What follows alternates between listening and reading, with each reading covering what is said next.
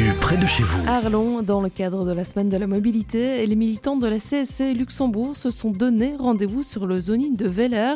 Le but de l'action était de sensibiliser les usagers et les entreprises présentes sur le zoning sur les enjeux de la mobilité.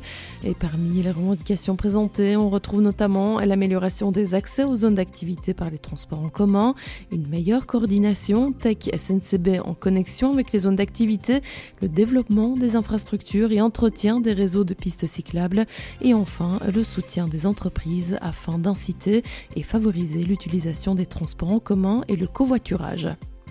Et puis, présidente de l'UCM Namur depuis six ans, François Berset vient d'être réélu pour un mandat supplémentaire. Il entame ainsi son dernier mandat avec pour objectif de renforcer le travail de son équipe sur le lobby et le réseau. Par ailleurs, François Berset est le fondateur de la société Quatrième Dimension, une entreprise basée à Nanine qui est spécialisée dans l'impression et la broderie sur textile.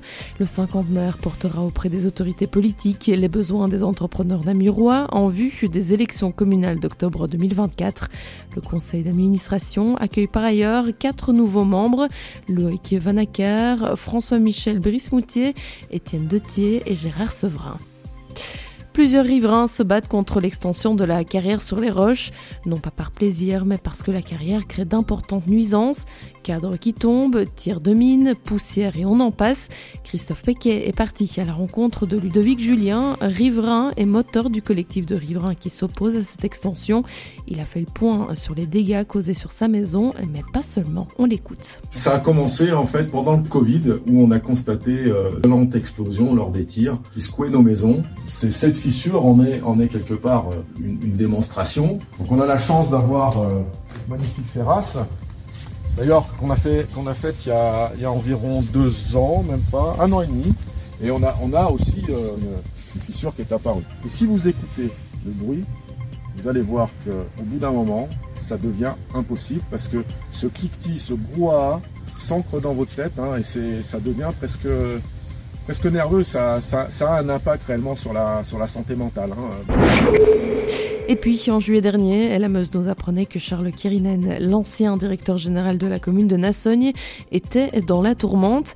En effet, la minorité ensemble s'étonnait du nombre de jours de congés de récupération anormalement élevé pris par l'ancien directeur général avant sa mise en retraite effective depuis le 1er juillet 2023. On parle ici de 200 jours. Un dossier qui est remonté jusqu'au cabinet de Christophe Collignon, qui a invité le collège communal à recalculer les congés dont disposait le directeur général.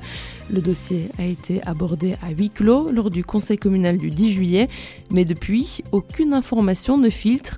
Philippe Lefebvre de la minorité Ensemble se demande si le recalcul a bien été effectué et il l'affirme face au manque de transparence.